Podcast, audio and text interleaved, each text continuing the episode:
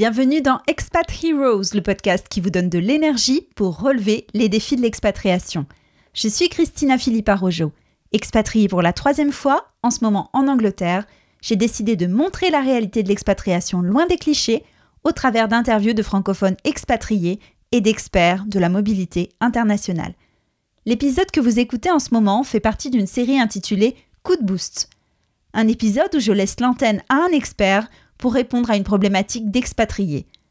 L'objectif de cet épisode Coup de boost est de vous apporter des conseils immédiatement applicables aux problématiques que vous pourriez rencontrer et surtout de vous rebooster pour faire de votre expatriation une réussite. Bonne écoute Expat Heroes S'adapter, se réaliser à l'étranger.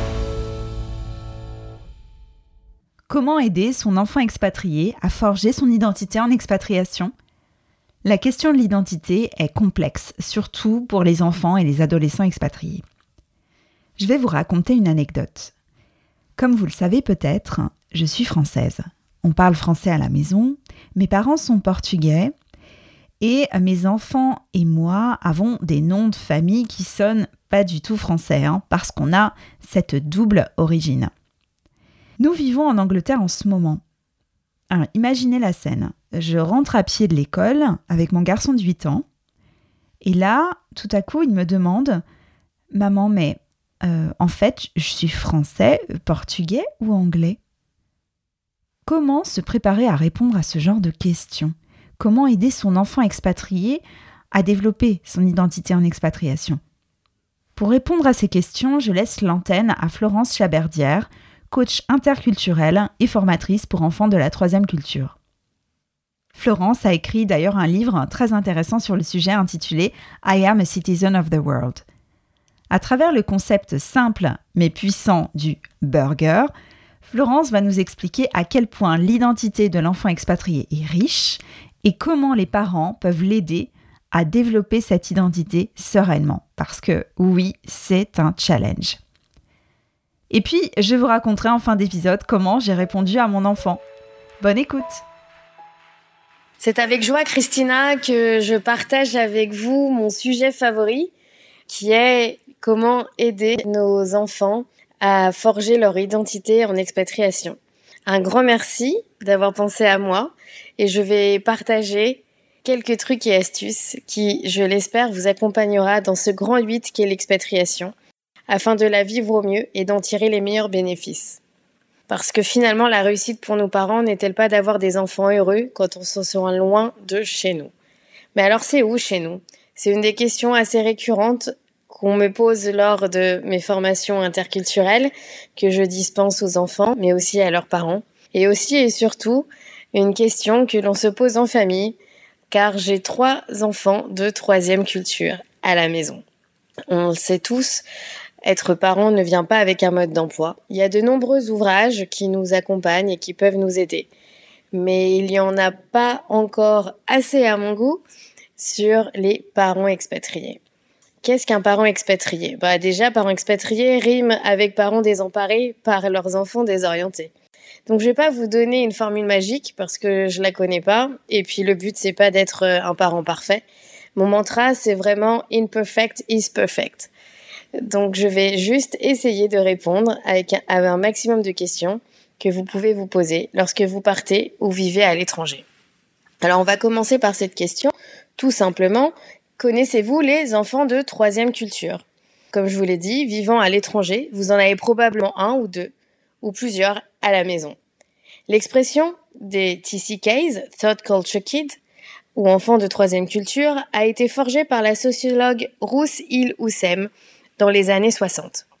Et le concept des TCKs, ou aussi appelé Global Nomads, a été défini par les sociologues américains David C. Pollock et Ruth Van Reken, que j'ai la chance de côtoyer, afin de découvrir un phénomène que s'il a toujours existé, tel que les enfants de militaires, de missionnaires, de diplomates, a pris de l'ampleur de nos jours en raison de la mobilité croissante des familles au gré des opportunités professionnelles. Donc, nous voilà avec nos enfants expatriés. La Bible des enfants de troisième culture a été donc écrite par Woes von Reken et David C. Pollock. Il y a la troisième édition qui est sortie en 2017. Mais aujourd'hui, je vais vous proposer de toucher du doigt nos burgers, comme je les appelle dans mon livre. C'est où chez toi? D'où vous venez les enfants? C'est la question que les enfants de troisième culture détestent. Et pour cause, elle les renvoie à un dilemme qui est souvent le leur, ou qui peut se développer quand ils deviennent jeunes adultes. Définir leur identité alors qu'ils ont deux, voire trois passeports, plusieurs pays d'attache et plus de points miles au sac à dos que tous leurs grands-parents réunis. Est-ce que vous avez reconnu votre enfant? Mais lui avez-vous donné les outils pour répondre à cette question? Tu es français, toi? Je suis moi-même une enfant adoptée, donc une enfant de troisième culture. Si vous m'avez vu en photo, j'ai pas vraiment le look d'une française, mais je parle plutôt bien français, comme on a pu me le faire remarquer. C'est un dilemme constant de devoir expliquer qui on est, d'où on vient, le pourquoi du comment. J'ai aussi grandi dans une famille binationale franco-italienne, et j'ai vécu dans plusieurs pays tout au long de ma vie. C'est à Dubaï que j'ai eu mes trois enfants, mes trois burgers. Et c'est une passion de les accompagner. À travers aussi mon travail pour euh, de nombreuses familles et entreprises, j'aime soutenir les adultes et les enfants sur différentes problématiques liées à la mobilité comment vivre dans différents pays, comment s'intégrer, comment les aider à définir leur identité, qui est le sujet qui nous préoccupe aujourd'hui. Car en effet, il y a une vraie spécificité et une grande richesse chez les enfants de troisième culture. Lors de mes formations, les enfants ne comprennent pas toujours pourquoi on s'arrête au chiffre 3. C'est la raison pour laquelle j'ai choisi de créer le burger. Parce qu'un burger, finalement, ça parle à tout le monde. Pour moi, je dirais qu'un enfant de troisième culture est en réalité un citizen of the world. Il aura peut-être plus de connexion avec un enfant ayant vécu en Inde, parlant chinois et né en Afrique, qu'un autre enfant qui a passé toute sa vie au même endroit, bien qu'il ait des parents binationaux. Ce n'est bien sûr que mon humble avis est sorti tout droit de mon expérience personnelle et professionnelle. Ces citoyens du monde, pour moi, ils sont nés ou ont été élevés dans un autre pays que celui de leur passeport, jusqu'à environ 10-12 ans et donc pendant leurs années de formation. Il se crée donc des connexions avec de multiples cultures, c'est comme vivre finalement dans un château dont les fenêtres s'ajoutent au fil et à mesure des pays où ils ont habité. Chaque ouverture a donc un panorama complètement différent. Ça pourrait être la tour Eiffel, des kangourous, une mangrove, ou bien dans notre cas, la tour du Burj Khalifa, le désert, les chameaux. Il ne s'agit pas d'une troisième culture au sens où il n'en aurait que trois, mais d'une culture unique construite à partir de celles auxquelles ils ont été exposés. Et bien sûr, celle-ci est évolutive. Je vous rappelle donc la définition de David Pollock et de Ruth Van Reken. Les enfants de troisième culture sont des enfants qui ont passé une partie significative de leur enfance dans une culture qui n'est pas celle de leurs parents. Ils ont des liens avec plusieurs cultures, mais ne se réfèrent complètement à aucune. Good news, vous êtes donc des parents d'enfants de troisième culture si vous avez vécu en expatriation et que vos enfants sont nés dans votre pays d'accueil ou que vos enfants ont vécu entre 1 et 10, 12 ans en expatriation. Je vais donc vous représenter la notion du burger. Le pain, c'est la culture de votre pays d'origine. Donc bien évidemment, le pain dans un burger, bah, ça fait une grande partie du job. Alors si vous êtes des parents binationaux, le pain de votre enfant sera certainement aux céréales.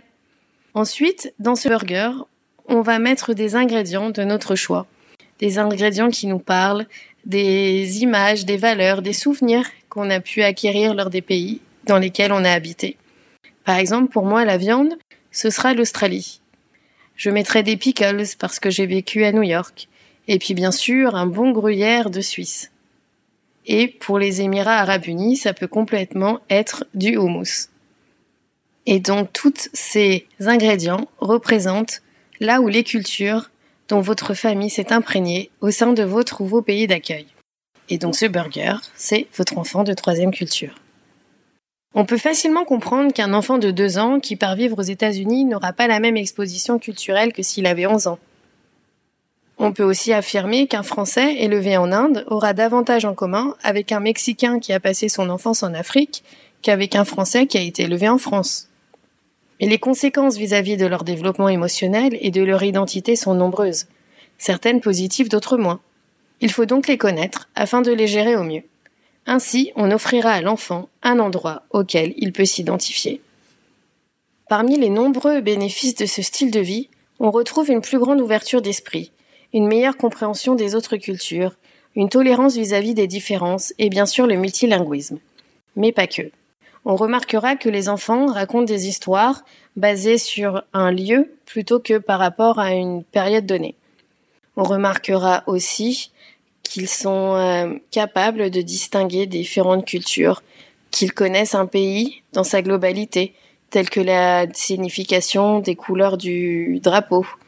Et puis bien sûr, ils arrivent à se créer une euh, carte mentale des différents pays dans lesquels ils ont habité.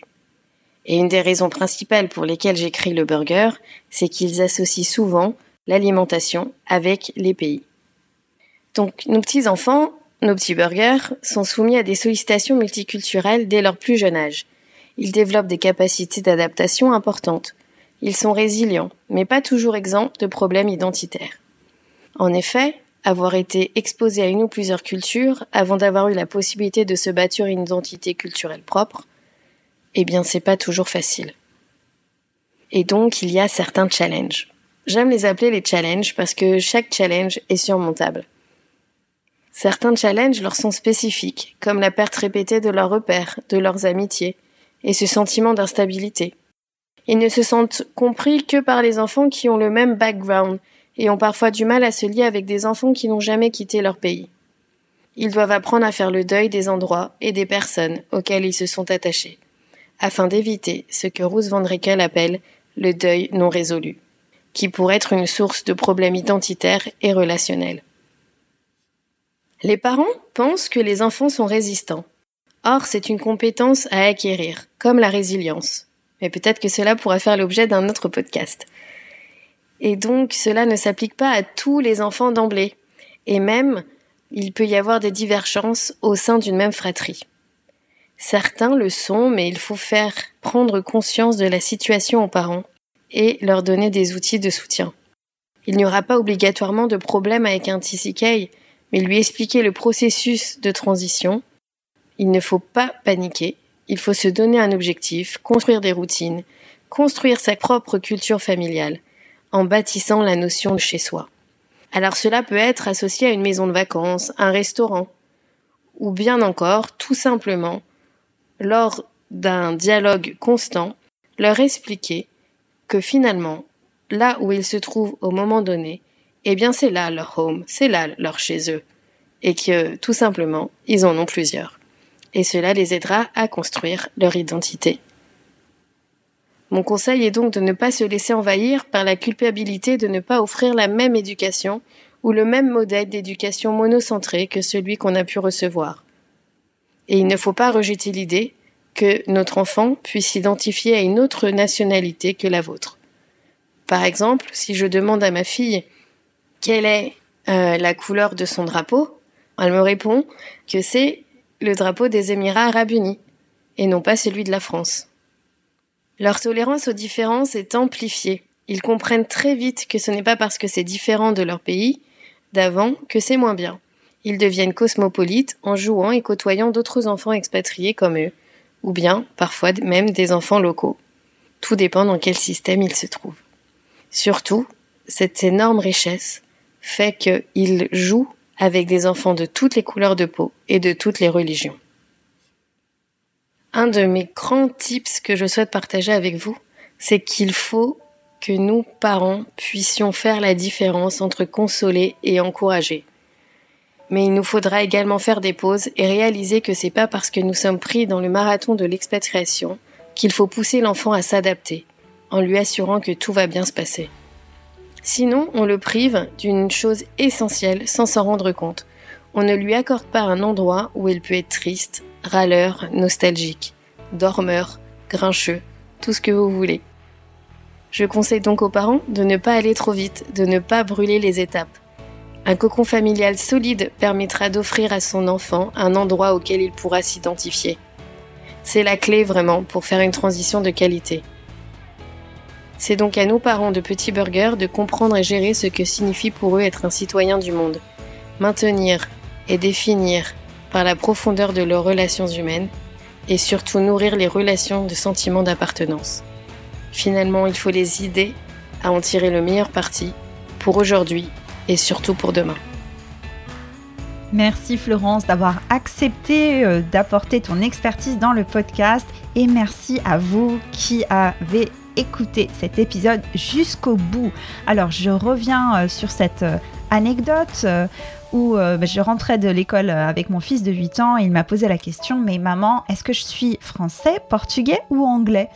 Alors évidemment j'étais un peu embarrassée. Hein. Je savais que l'identité de mon fils ne se réduisait ni à son passeport, ni à la langue qu'il parlait majoritairement, parce que ça aurait été euh, l'anglais, étant donné qu'il va euh, à l'école publique euh, anglaise. Et il y avait un arc-en-ciel à ce moment-là, comme c'est souvent le cas en Angleterre, hein, parce qu'on peut avoir cinq saisons en, une journée. Donc je lui ai répondu qu'il était comme cet arc-en-ciel dans le ciel, multicolore. Alors j'étais pas loin du concept euh, du burger expliqué par Florence, même si ce concept est vraiment beaucoup plus juste. Hein. Donc avoir écouté cet épisode m'aurait vraiment aidé à lui expliquer beaucoup plus simplement parce que je suis pas certaine que mon fils ait été euh, connecté à la poésie du moment avec euh, cet arc-en-ciel qui passait dans le ciel. Bref, j'espère surtout que cet épisode vous a aidé, vous, à trouver des clés pour aider votre enfant expatrié à mieux comprendre son identité. Pour aller plus loin, retrouvez le site web de Florence ainsi que des liens vers des ressources bibliographiques dans les notes de l'épisode. Je profite de cette fin d'épisode pour remercier chaleureusement Parole d'Expat Écosse d'avoir laissé un avis 5 étoiles sur l'application Apple Podcast. Parce que, en plus de m'encourager à, continuer, hein, vos avis permettent surtout au podcast de remonter dans le classement de Apple Podcast. Merci pour votre soutien en tout cas. Continuez à partager le podcast autour de vous. Rendez-vous dans 15 jours pour un départ vers l'Afrique. D'ici là, prenez soin de vous. À la prochaine!